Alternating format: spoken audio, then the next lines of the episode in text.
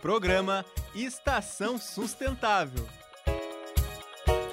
Olá, boa tarde. Sejam todos muito bem-vindos à Estação Sustentável, nosso programa semanal para falar sobre meio ambiente, sobre conservação, sobre ciência também. Estamos aqui hoje com o professor André, eu, professor Augusto, e também com o professor André, para nós falarmos um pouquinho sobre o Dia Mundial do Meio Ambiente, que foi ontem, né, professor André? Exatamente, professor. Ontem nós comemoramos essa data importantíssima aí para a conscientização das pessoas em relação às questões ambientais, né, professor Augusto? Uma necessidade aí cada vez mais evidente na nossa sociedade. Exatamente, exatamente. E aí eu queria falar para vocês, queria só pedir desculpa que eu estou utilizando máscara, mas estou trabalhando presencialmente, então por segurança nós estamos de máscara aqui porque estamos com outros colaboradores também, né? Então vamos ter essa segurança. O professor André está em teletrabalho, então por isso que ele está sem máscara. Mas se vocês não entenderem o que eu falar, qualquer coisa, qualquer dúvida que for ficando, pode mandar aqui nos comentários e a gente vai respondendo ao vivo para vocês. Combinado assim? Então, como nós começamos falando ontem, nós comemoramos o Dia Mundial do Meio Ambiente. E aí fica aquela dúvida, né? Por que é importante uma data como essa, uma data comemorativa, é, sendo que todo o contexto que nós temos das questões ambientais, elas ainda não nos permitem comemorar. A gente sabe que o ambiente está contaminado, a gente tem problemas de contaminação do solo, da água, do ar.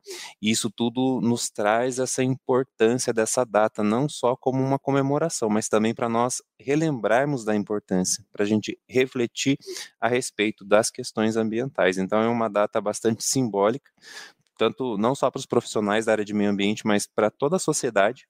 A gente sabe que as questões ambientais elas influenciam e são influenciadas aí é, por todo mundo, todos nós fazemos parte né, do que nós consideramos aí como meio ambiente, e por isso que é tão importante ter uma data específica para a gente relembrar para a gente colocar as discussões a respeito dessa temática. Né? A gente sabe que é, grande parte do, da contaminação, da poluição, ela decorre aí das atividades humanas. Nós não conseguimos desenvolver atividades no ambiente, no planeta, que não gerem impactos ambientais.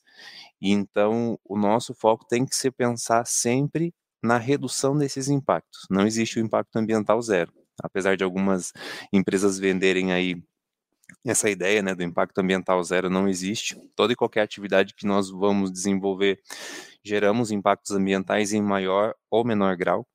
Então, a ideia, o foco é sempre pensar na redução desses possíveis impactos ambientais. Então, é, grande parte aí dessa, de, desse pensar em relação às questões ambientais veio a partir das grandes conferências mundiais a respeito de meio ambiente. Então, as conferências mundiais são essas discussões né, em, em nível internacional que trouxeram para nós essa ideia da relação humana com o meio ambiente também. Até o, o, professor André ele costuma ter uma fala a respeito da, da, da, dessas conferências mundiais, né? A gente teve a primeira, a primeira Conferência Mundial em 1987, né, professor André, que, que foi lá em Estocolmo. Então a gente trouxe, né, algumas dessas ideias para discutir com vocês hoje aqui a respeito dessa, né, dessa trajetória mesmo do pensar em relação às questões ambientais. Professor André quer comentar alguma coisa sobre as conferências? Exatamente, professor Augusto. Na realidade, a Conferência de Estocolmo ela foi realizada no ano de 1972. Né? Essas primeiras discussões a respeito das questões ambientais elas começaram a partir das evidências de que se não fossem tomadas medidas para conter a degradação ambiental, lá nos anos 50, nos anos 60, é, com a criação do Clube de Roma, que passou-se a fazer uma discussão assim de maneira mais aprofundada em relação a essas questões. Sendo que essas discussões iniciadas no Clube de Roma, que foi fundado em 1968, é, acabou culminando na Conferência de Estocolmo no ano de 1972, onde pela primeira vez né, houve uma reunião é, com representantes de mais de 100 países é, para discutir questões específicas voltadas às que, à questão ambiental, né, a degradação ambiental, que naquele momento ainda se tinha a concepção de que o meio ambiente era uma fonte inesgotável de recursos naturais, né? E, e, com a Conferência de Estocolmo e alguns eventos ambientais que ocorreram na sequência, no ano de 1987, nós tivemos a publicação do relatório Brundtland. Ele leva esse nome né, em função de que ele foi coordenado pela primeira-ministra da Noruega, conhecida como Gro Harlem Brundtland, E pela primeira vez nós tivemos a concepção do conceito de desenvolvimento sustentável, que é aquele desenvolvimento capaz de suprir as necessidades da atual geração sem comprometer a capacidade das gerações futuras em suprir as suas próprias necessidades. Né? Pela primeira vez nós tivemos, portanto, aí a criação desse conceito e que acabou culminando no ano de 1992 na Rio 92, né, que foi um evento também importantíssimo aqui realizado aqui no Brasil, né, na cidade do Rio de Janeiro, que trouxe aí diversas questões voltadas ao meio ambiente. É importante, né, professor André, a gente lembrar, inclusive, que a Eco 92 é, recebeu vários nomes, né? Rio 92, Eco 92. É, ela comemorou 30 anos na sexta-feira agora, dia 3 de junho, fazem 30 anos da Eco 92 e foi um grande marco para as discussões ambientais também, porque foi criado né, o conceito do desenvolvimento sustentável lá no relatório Brundtland, quando como o professor André bem comentou. E aí esses conceitos eles começaram a ficar mais concretos, eles começaram a fazer parte das políticas públicas e também no pensar das questões ambientais, justamente a partir da Eco 92, porque foi ali que eles trouxeram diversos tipos de acordos internacionais, documentos que discutiam de forma integrada a questão ambiental. Então, essa ideia do desenvolvimento sustentável ficou muito forte a partir da Eco 92, mesmo não tendo, não tendo sido criado na Eco 92, né? Mas na Eco 92 chegou a, a, a esse conceito né, do desenvolvimento sustentável veio para compor aí grande parte desses documentos que foram elaborados e essa conferência comemorou então 30 anos, foi sexta-feira agora, dia 3 de junho, então esse ano, Dia Mundial do Meio Ambiente, veio com essa com essa característica, né, de também trazer aí a necessidade de nós relembrarmos todos os avanços que nós tivemos na área ambiental a partir desse momento em que as pessoas entenderam que a ação humana ela influencia diretamente no, na, nessa, nesses aspectos ambientais, né? Então temos lá tudo que, né, quando começou com essa relação é, a partir dos estudos da Rachel Carson, a partir do, do, da contaminação com agrotóxicos, né, ali começa a ficar claro que a ação humana ela influencia diretamente no ambiente, causando, podendo causar extinção de espécies, podendo causar envenenamento de muitas pessoas também. Então tem um aspecto tanto da, que, da, da questão ambiental, ecológica, de extinção de espécies, como também a questão da saúde porque inclusive a Rachel Carson relata no seu livro, né, A Primavera Silenciosa, casos de muitas pessoas que vieram a óbito por terem contato com agrotóxicos de uma forma inadequada, agrotóxicos extremamente potentes, né?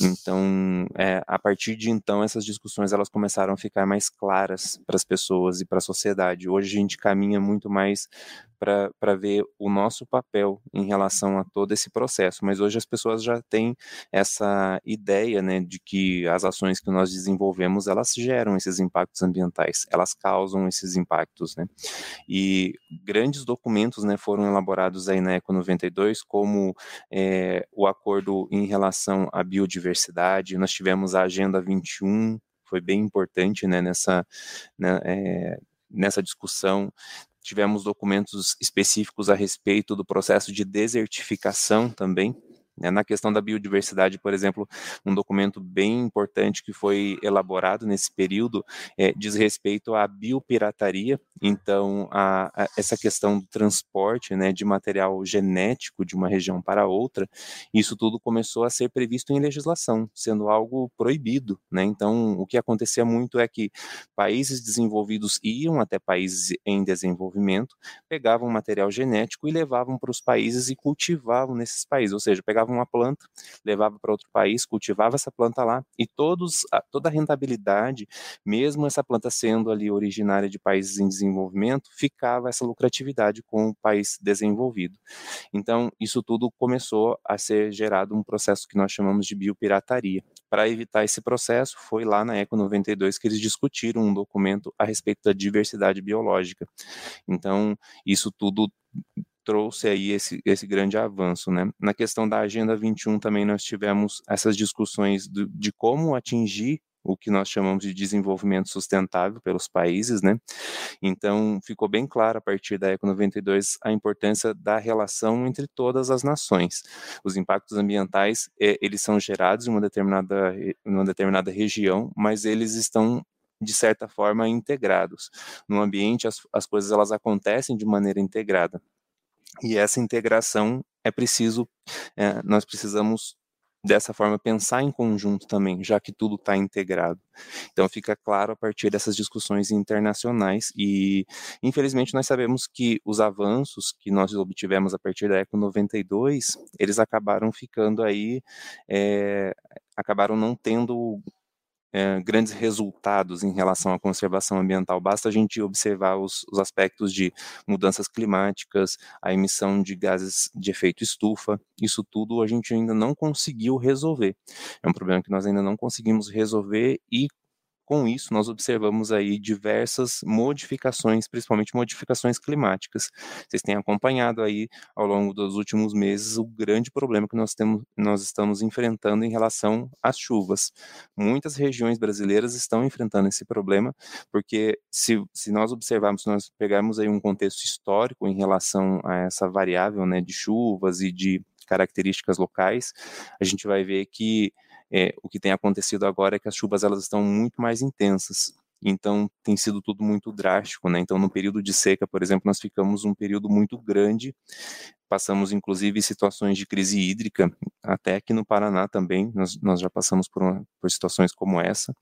É, e aí em determinados momentos, né, como agora, que a gente está aí no, no período de outono, as chuvas estão vindo extremamente intensas, né? E as consequências desse processo de chuvas aí tem sido bastante severo, especialmente para as pessoas que estão em situação de vulnerabilidade social. Então, essas pessoas que não têm apoio do poder público acabam é, construindo suas casas em locais que não, não poderiam ser construídas, né? E aí, por essa questão do, do, das chuvas serem muito intensas, elas acabam sofrendo ainda mais as consequências desse processo de mudanças climáticas.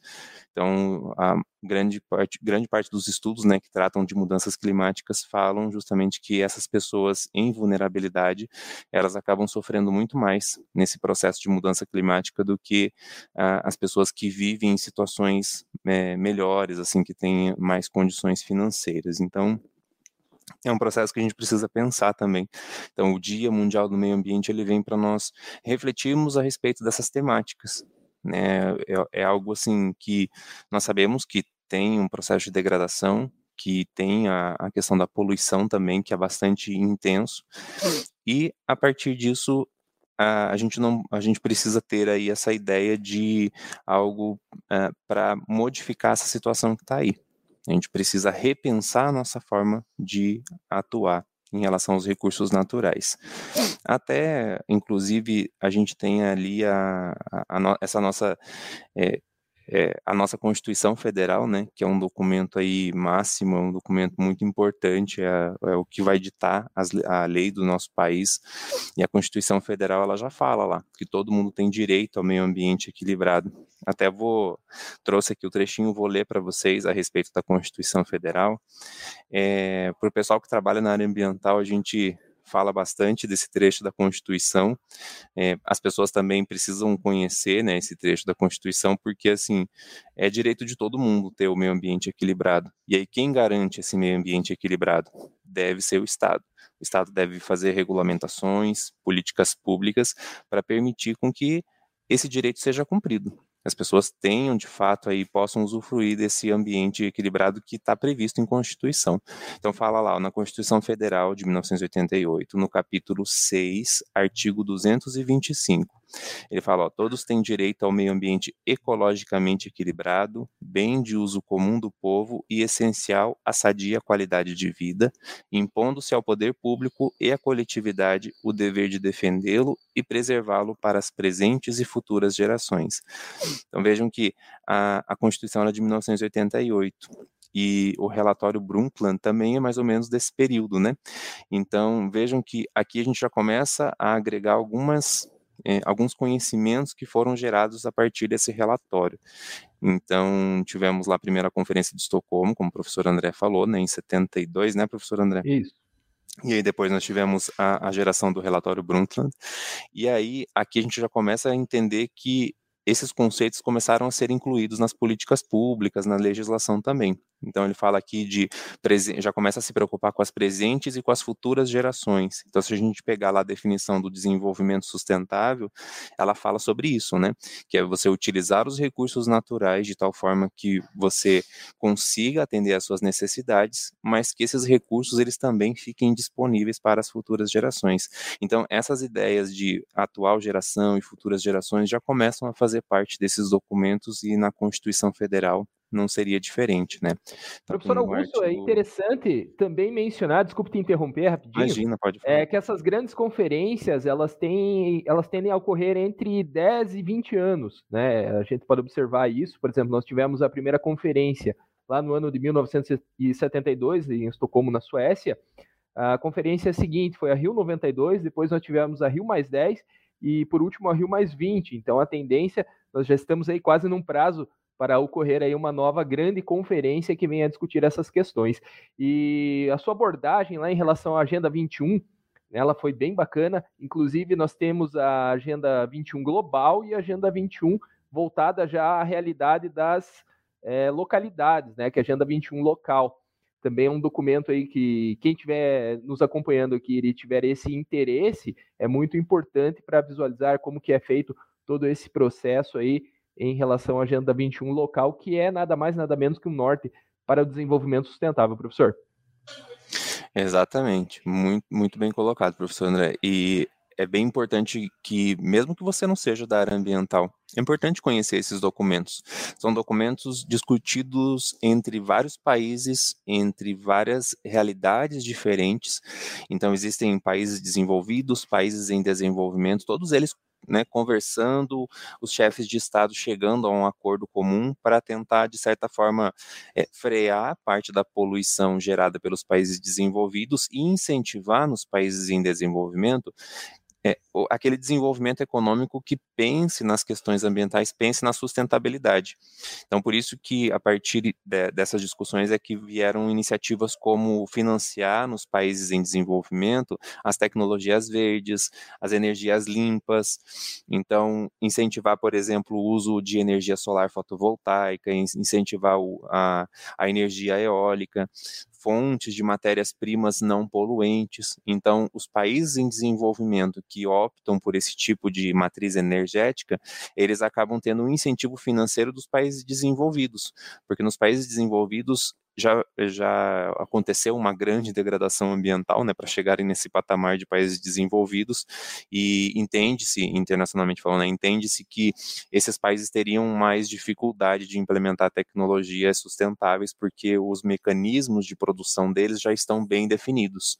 Então, isso custaria muito mais a eles do que incentivar e financiar esses projetos de sustentabilidade nos países em desenvolvimento. Então foi um, uma forma, um modelo que foi utilizado nessas discussões mundiais, especialmente na Eco 92, para tentar frear um pouco dessa poluição, desses impactos ambientais que são gerados no mundo todo.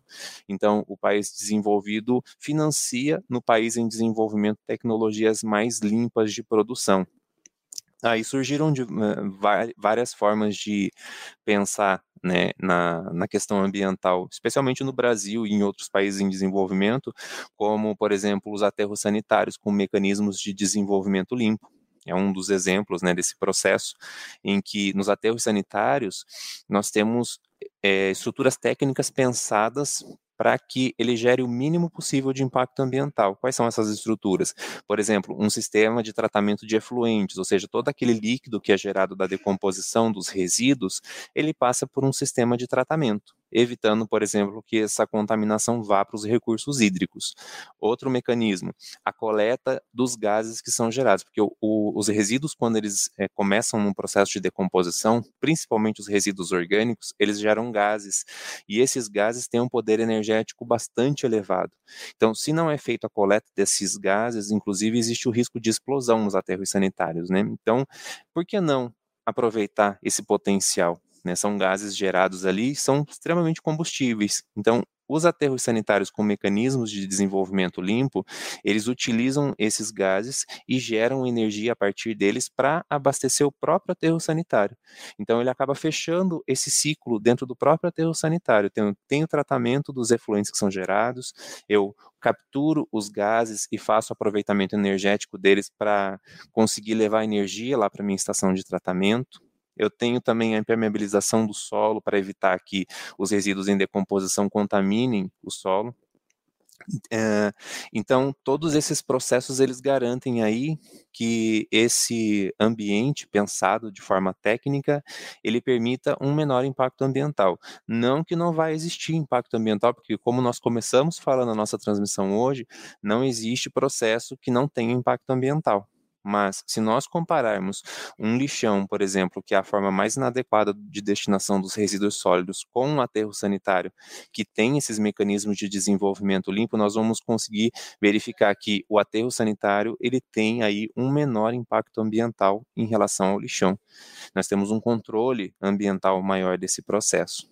Né? Então, é a partir dessas discussões mundiais é que começaram a ter iniciativas como essa, e mais importante, tivemos financiamentos para garantir que essas, esses mecanismos sejam desenvolvidos pelos países, né, como o Brasil, por exemplo, países da América Latina também, né? Então, a, é, por isso que é tão importante a gente falar não só do meio ambiente, mas também dessas conferências mundiais que discutiram isso. E, e aí a gente ouve muito falar né, sobre meio ambiente na televisão, na internet. É, é, muito comum de ouvir esse termo. Todos os dias, se você ligar o noticiário, alguma notícia sobre meio ambiente, você vai é, se deparar. Tanto notícias boas como notícias não tão boas assim. E, mas afinal de contas, né, o que, que é o meio ambiente? É, eu trouxe até uma definição aqui do Conselho Nacional do Meio Ambiente para nos dizer o, que, que é de fato, né? A gente fala tanto em meio ambiente, mas o que, que é meio ambiente? E aí, por conselho, é, essa definição é do Conselho Nacional do Meio Ambiente, o CONAMA, até que edita muitas portarias, muitas resoluções que vão ajudar também a, a, a regulamentar a questão do impacto ambiental, né? Então, também é um mecanismo é, legal para permitir ou não o descarte de alguns resíduos também, né? Então é, é um órgão bastante atuante dentro do Sistema Nacional de Meio Ambiente. Então, o que, que é o meio ambiente?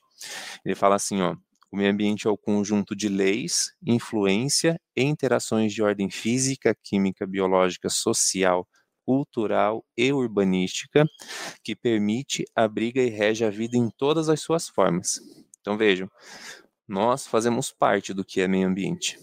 As cidades fazem parte do que é meio ambiente. Então, se você pegar uma foto lá, é, se você pegar uma grande cidade, essa grande cidade ela é considerada também meio ambiente. Então, todo esse meio que faz parte, todos os organismos vivos, nós, enquanto sociedade, nós fazemos parte do que é meio ambiente. E por que, que é tão importante a gente saber que nós fazemos parte do meio ambiente? É importante porque quando nós nos incluímos né, no que consideramos como meio ambiente, é, fica aquele senso de responsabilidade. Então, todos nós temos responsabilidades perante o que é considerado meio ambiente. Então, se eu gero um resíduo sólido, se eu gero ali um material para ser descartado, eu tenho que entender que eu sou responsável também por esse material. Se esse material é descartado em um local inadequado, ele vai gerar impactos ambientais e a responsabilidade também é minha se eu descartei ele de forma inadequada. Então, quando nós nos incluímos, quando nós nos colocamos nessa situação de que nós fazemos parte do meio ambiente, o senso de responsabilidade acaba sendo é, maior e a gente fica com essa ideia com essa ideia é, é, bem sedimentada na nossa cabeça de que eu, não se eu tenho responsabilidade então de fato eu tenho que propor algumas ações para reduzir os meus impactos para tentar de alguma forma evitar extinções de espécies por exemplo né o que é bem comum de acontecer. Então por isso que o Dia Mundial do Meio Ambiente ele não é necessariamente para nós comemorarmos né, aconteceu agora no domingo é um dia de reflexão é um dia de repensar as nossas formas de é, relação com os recursos naturais. Então, é, é, não é tanto no sentido de comemorar, mas no sentido de refletir e trazer também para a ação. Desenvolver algumas, algumas ações, algo que a gente consiga também repensar né, nesses nossos impactos ambientais, tudo isso que a gente gera. E aí, qual que é o nosso papel nesse cenário? A gente sabe que nós vivemos num planeta com recursos naturais que são finitos. Se a gente utilizar esses recursos de uma forma inadequada e contaminar, eles não vão ficar mais disponíveis, nós não vamos ter mais à nossa disposição esses recursos. E aí o que, que a gente faz, né? Qual é o nosso papel dentro desse cenário, enquanto sociedade, enquanto consumidores? Uh, o primeiro deles, assim, que a gente destaca sempre quando fala das questões ambientais é o consumo. Então, o consumo ele é algo que pode ser muito problemático do ponto de vista ambiental. Por quê? A gente não consegue viver sem consumir. Todo mundo precisa consumir precisa eh, de roupas, precisa de transporte, precisa de alimentação, precisa de água. Então, todo mundo precisa consumir, é indispensável. Na nossa forma de organização da sociedade, a gente está aí é, totalmente dependente do consumo, a gente precisa, de fato. O que, o que a gente precisa refletir a partir dessa ideia, né, já que o consumo ele é indispensável, é o que eu consumo, quanto eu consumo e para que que eu consumo. São algumas perguntas que a gente precisa fazer para tentar ter uma, uma, uma ideia do será que eu preciso mesmo? Será que é necessário consumir esse determinado material? O que acontece hoje é que as pessoas estão consumindo várias coisas sem a necessidade. Então, extrai recursos naturais, passa isso por um processo produtivo, utiliza grandes volumes de água nesse processo, obtém um produto ao final que vai ser consumido. Né? Então, cada produto que chega na nossa casa, até ouvi outro dia uma, uma forma de falar do, de um jornalista bem interessante, que tudo que a gente tem dentro de casa são pedacinhos de planeta. Né? Esses pedacinhos de planeta, a gente tem que ter em mente a importância deles para estar tá lá na nossa casa. Então, se eu tenho um pedacinho de planeta lá e que não serve para nada, né, por que, que eu fui lá e tirei esse pedaço de planeta? Né, qual que é a necessidade de ter aquilo dentro da minha casa? Então, esses pedacinhos de planeta servem para a gente pensar que todo produto que nós temos na nossa casa, todos os produtos que a gente consome, eles têm aí um universo dentro deles. É, eles consumiram água, consumiram energia, foram transportados, chegaram até a rede distribuidora para nós comprarmos esses materiais. Então, cada um deles tem aí esse universo dentro, e aí quando você vai comprar algo novo, é preciso fazer essa reflexão. Né, do quanto a mais você precisa. Será que é necessário mesmo você comprar é, um, um, outro sapato, uma outra calça jeans, um, né? Então isso tudo são reflexões que a gente precisa fazer antes de consumir. Então, de fato, quando nós temos aí uma redução de consumo, a gente tem os maiores ganhos do ponto de vista ambiental. E normalmente o pessoal vai focar na reciclagem. A reciclagem deve ser uma das últimas alternativas nesse processo. O principal é reduzir consumo, porque se eu não gero resíduo, eu não vou ter que lidar com ele. Então, do ponto de vista ambiental, é muito mais benéfico do que eu gerei um resíduo e aí eu vou ter que fazer ele né, passar por uma reciclagem. Então, a prioridade nesse processo é não gerar o material. Porque se eu não gero o material, eu não vou precisar lidar com ele diretamente. Então, uh, isso para a gente reforçar, né? Porque normalmente você vê muitas campanhas de reciclagem, não que ela não seja importante, a reciclagem é extremamente importante nesse cenário que nós temos hoje. Nesse cenário que nós temos hoje é um cenário de grande degradação ambiental, muitos resíduos jogados de maneira inadequada, e todo esse material não está lá, né, parado e gerando impacto ambiental. Então, hoje a gente precisa, de fato, da reciclagem. Só que junto à reciclagem é preciso também um pensar diferente sobre o consumo, sobre essas questões de extração de recursos naturais. Então, por isso que a redução de consumo ainda assim é algo extremamente positivo do ponto de vista ambiental. Outra questão bem importante que eu queria destacar é fazer o descarte correto dos resíduos. A gente sabe que nós temos aí uma realidade muito diversa no nosso país. Tem locais que, inclusive, nem tem coleta de material né, reciclável, não tem coleta seletiva, mas é preciso ter esse papel mais investigativo de, assim, se não tenho é, coleta de material, como que eu posso fazer o descarte da melhor forma possível? Como que eu posso direcionar esse material para reciclagem e esse outro que não dá para reciclar, o que, que eu posso fazer com esse material? É o caso, por exemplo, de medicamentos vencidos. Então, se você tem medicamentos vencidos na sua casa, jamais descarte é, no vaso sanitário, por exemplo, ou junto ao seu resíduo comum. Isso não pode ser feito, porque esses materiais eles vão para o ambiente e, de certa forma, esses, é, essas substâncias, né, esses medicamentos, eles vão entrar em contato com outros organismos, vão contaminar solo, vão contaminar água. Então, o mesmo princípio ativo que faria esse efeito no seu organismo, ele vai fazer também no ambiente. Tá? Então, é bem importante fazer o descarte correto dos medicamentos. Hoje tem até uma lei, inclusive, que as farmácias acabam recolhendo esses materiais. Então, é preciso ter essa busca, ter essa curiosidade de entender assim o que, que eu posso fazer para reduzir ao máximo o meu impacto ambiental. É algo bem importante para a gente pensar, né, professor André? Exato. Exatamente, professor Augusto. Também é muito importante que as pessoas fiquem atentas, não somente em relação aos seus hábitos de consumo, mas também em relação à origem dos produtos que elas estão adquirindo, né? Muitas vezes ali para verificar se a empresa não está envolvida em nenhum escândalo ambiental.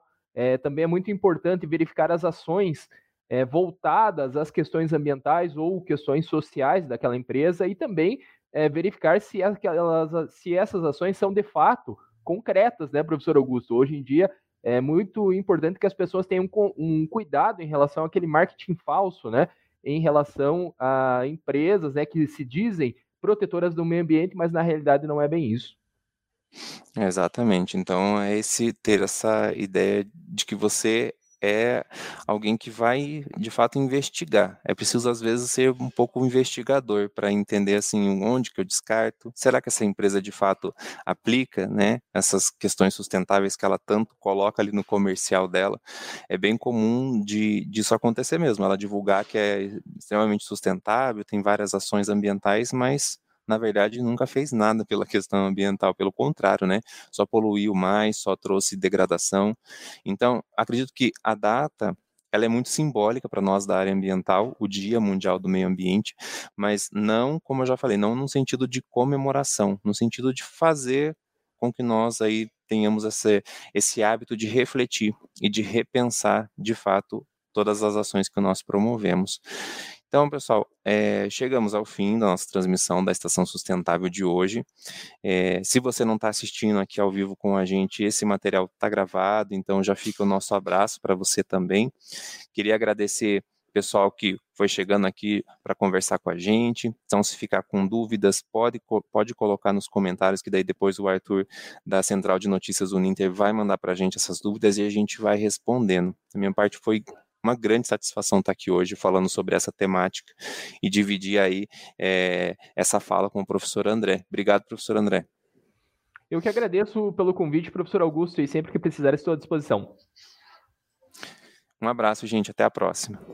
Programa Estação Sustentável.